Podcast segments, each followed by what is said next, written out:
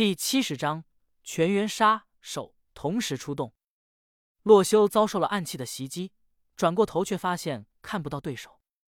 李老六，他疑问道：“难道是刚刚的那个李老六没有得手，此时还不死心？”虽然此时是深夜，但是这里的月光无比的明亮。洛修的视野当中，除了低矮直到脚踝、根本藏不了人的草丛，便只剩下粗壮的大树了。洛修现在能够肯定，刚刚偷袭自己的人，此刻就在某一棵树的背后隐藏着。出来吧，我看到你在树后了。洛修使用了诈兵之计，想看看对方会不会自己露出马脚。而此时，李老五却是在一棵树上观察着洛修的行动。在洛修说出这句话之后，李老五吐槽了一句：“就这智商，还想炸我出来？”随后，他再次掏出了一把铁质匕首。现在面前的这个叫修罗的人可能有所警惕，这一击不成，李老五打算立刻逃走。只不过，在他掏出铁质匕首的一瞬间，洛修却是站在了他藏的树下，抬头看着他：“你还不打算下来吗？头上写着五，你是李老五？你什么时候发现我的？还有，你怎么知道我的名字？”李老五大惊：“把名字写头上，你还怕我不知道？”能不能有点脑子？洛修无语道。不过李老五却是震惊不已。他可以保证，他根本没有发出多大的声响，一直藏在这棵大树上一动不动才对。而这个叫修罗的人，却是不知道用了什么方法追踪到了他所在的地方。一棵树一棵树的找不就行了？可能你藏的地方太弱智了，所以让我一下就找到了。洛修淡淡的说道。他的确没有骗这个李老五。自己的确是一棵一棵树找的，只不过洛修的搜查速度很快，所以看上去就像是瞬间定位了李老五的位置一般。果然，李老五根本不信洛修说的鬼话，心里仍然在推测这个修罗到底用了什么手段。不过任由他怎么思考，也是思考不出来到底为什么。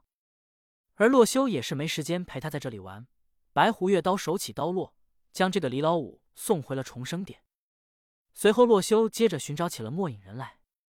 他不知道这些玩家到底打的什么主意，一个个的想要过来找自己的麻烦。不过，洛修心想，多半是看到他的装备好，想要杀人越货。毕竟，在这个真实的 MC 世界，死了之后身上的东西都是会掉落的。而此时，洛修也获得了李老五的六把飞刀，甚至还有一瓶铁针，看来就是他的攻击手段了。于是。洛修顺手把飞刀和铁针捡起，却发现这个李老五竟然掉落了两个末影之眼。没想到你小子见的末影人比我还多。洛修将末影之眼捡起，此时便只差八个末影之眼就能完成目标了。至于他身上爆出的其他东西，对洛修来说都是垃圾。于是洛修再次在森林里闲逛起来，寻找末影人的身影。李老五回到了重生点，就被众人一阵数落。你和李老六啊，两个菜鸡为什么喜欢冲那么前呢？现在好了，装备都被爆没了。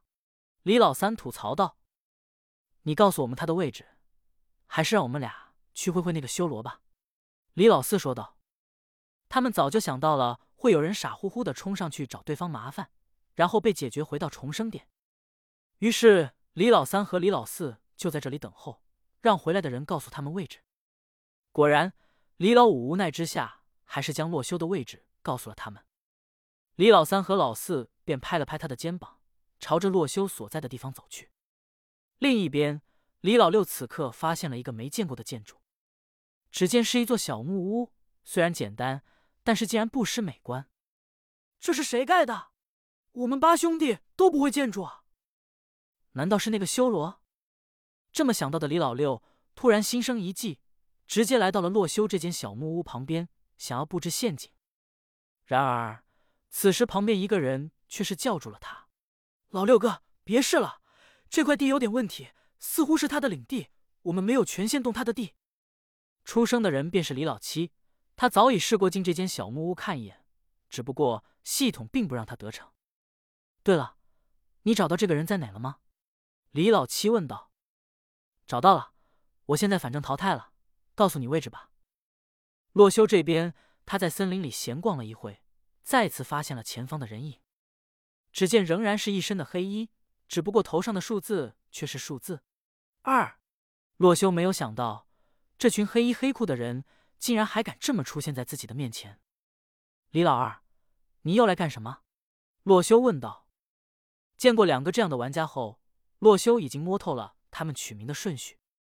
先前洛修没有发现，如今却看到他们的昵称处是空白的，也不知道他们是利用了什么办法。不过他觉得，这种把名字写在脸上的人，的确是不需要什么昵称系统了。而李老二却是二话不说，直接掏出了一把铁剑，走向了洛修。想和我击剑？洛修见此，淡淡一笑：“你打不过我的。自己的白狐月刀可不是这些普通玩家们想挑战就能挑战的。如果你胜利了，我给你这个东西。”李老二掏出了两个末影之眼，朝洛修说道。洛修也没想到对方竟然是有备而来，便答应道：“好。”不过你别后悔。于是洛修便掏出了黑曜石剑，上面绿光萦绕，看起来十分神秘。而李老二见此，却是眉头一皱：“你有这种厉害的武器，为什么不早拿出来？不准用这把，不公平！用你腰间佩戴的那把。”李老二下意识的以为洛修拔出的黑曜石剑比他腰间佩戴的白狐月刀更加厉害，而洛修听了他的话，却是哭笑不得。怎么会有这样的人来找自己茬，还要规定自己用什么刀什么剑？于是他此刻对这群理性的数字人有了一个深刻的认识，都不是什么精神正常的人。掏出了白狐月刀，洛修准备快速解决战斗。虽然他不知道这个李老二的实力如何，但是在白狐月刀之下，一发次元斩众生平等。